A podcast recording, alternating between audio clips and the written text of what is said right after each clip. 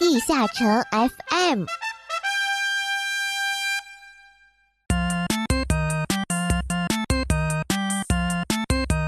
地下城 FM 第六十八期，一月魔盒盛宴，不屈男神段依然的封神路。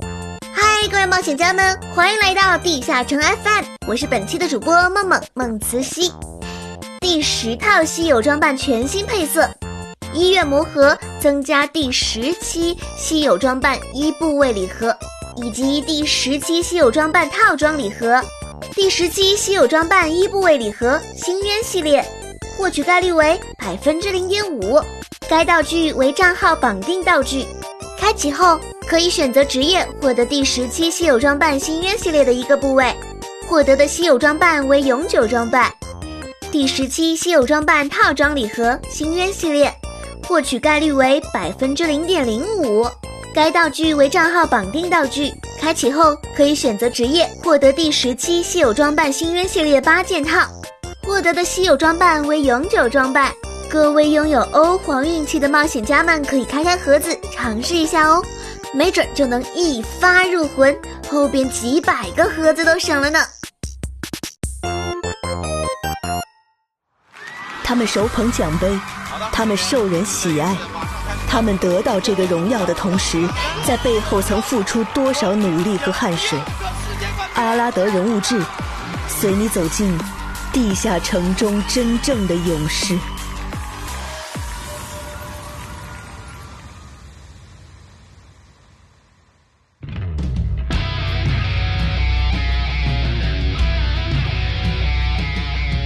本期给大家带来的高能人物，他就是国服天启者的领军人物，现任 DNF 各大比赛解说的偶像级选手段依然，ID 宰牛岛。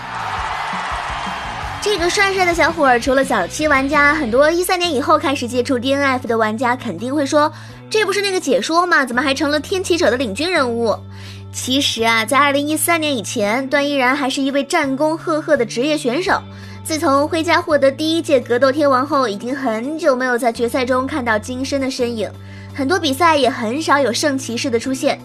二零一零年到二零一一年，在辉家之后，有一位拥有圣骑士精神的男人空降阿拉德大陆，他引领了一波圣骑士的新风潮，也改变了金身当时的那种尴尬的处境。肯付出就会有回报，跟大多数玩家一样，段依然也是一个零八年开始接触 DNF 的老玩家了。那时候还在上初一的他，就很喜欢玩街机游戏。玩了一年之后，在一次偶然的机会下参加了比赛。零九年的时候，国内电子竞技才刚刚起步，那时候很多人都不认可孩子去打职业这件事。但是段依然是很幸运的，他出生在一个小康家庭，父母认为行行出状元，这也奠定了他后来夺冠的决心。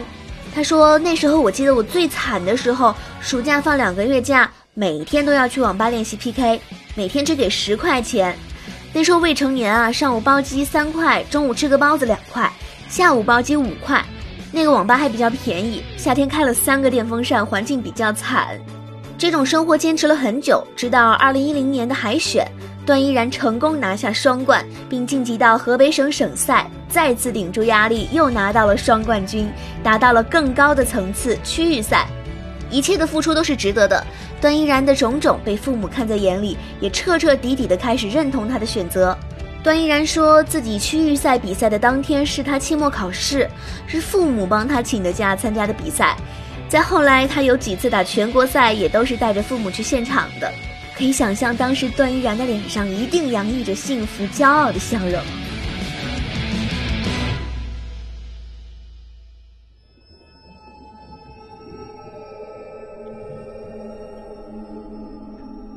领主的起源，领主的故事，随着节奏不断接涌而来的，所有有关领主诞生的秘辛。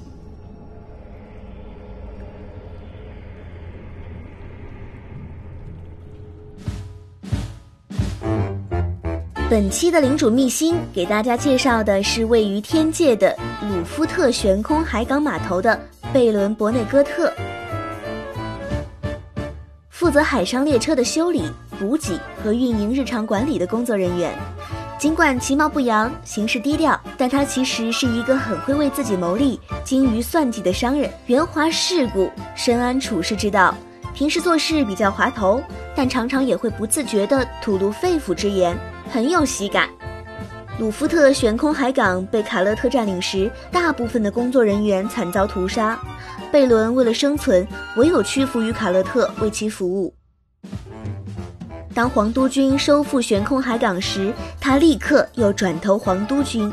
由于其他工作人员大多数在战争中牺牲，目前只有贝伦独自一人处理众多事务，因此他总是疲惫不堪，抱怨连连。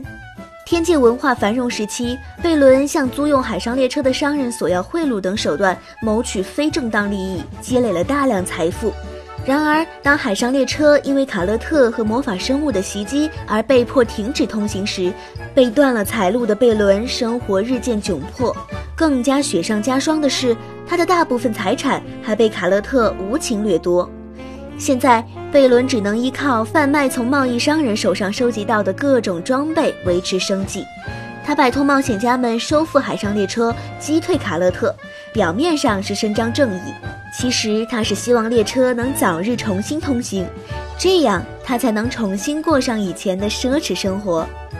在与他对话的时候，你就能了解到他的辛酸往事。谁也不知道，当卡勒特出现的时候，我有多么艰苦。他们鲁莽无知，不仅破坏公物，还经常动手打人。我当时很想逃跑，结果因为我是管理员，就在卡勒特那边挂上了号，怎么都跑不出去。我又不像冒险家有一身好武艺，只能乖乖听从他们。唉，没有力量也是罪过，更何况有问题的并非我一个人，还有一个喜欢杀人的军大爷。对了，听说他还升职做了高官。虽然军人有权杀人，不过他的问题比我们想象的还多。军队已经像个腐烂的渣滓洞，竟然还有腐烂的更彻底的。哼我为什么会如此激动？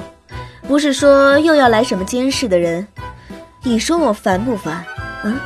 哎呦，监视，说的好听一点是监视，其实就是过来暗访。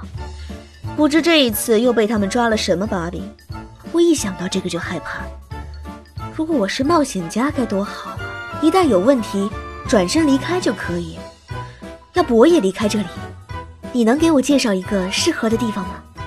有的话，请你不要犹豫，尽管告诉我。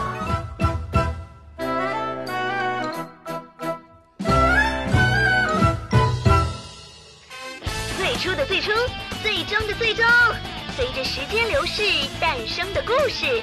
阿拉德故事会用声音描绘地下城的种种。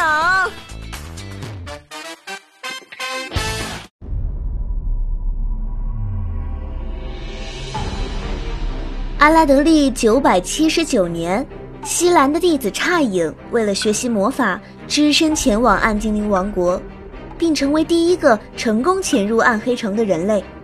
差影曾是西兰的秘密弟子。为了学习在剑术中融合魔法的差影，拜访了与其他种族少有来往的暗精灵，以自己的灵魂为代价换来了魔力。依据与暗精灵的契约，被夺去灵魂的差影要永世镇守暗精灵的影之迷宫。然而，他对这个自己选择的道路没有一丝后悔。大转移中，在暗精灵王国灭亡后，因为契约被破坏，重新获得了自由和自我。作为宝藏猎人，在暗精灵王国废墟中探险。毁灭季爆发之前，暗黑城仍位于地底，究其原因与矮人族有关。暗精灵原本是精灵族的一支，与矮人族为近邻。矮人族国王奥古斯都贪恋黄金，为了挖取一处隶属美神维纳斯的金矿，但又害怕维纳斯惩罚，便使用阴谋嫁祸给暗精灵，让其承受维纳斯的怒火。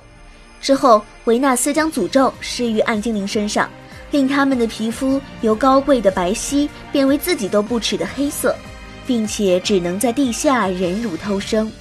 也因此，暗精灵与矮人一族成为死敌。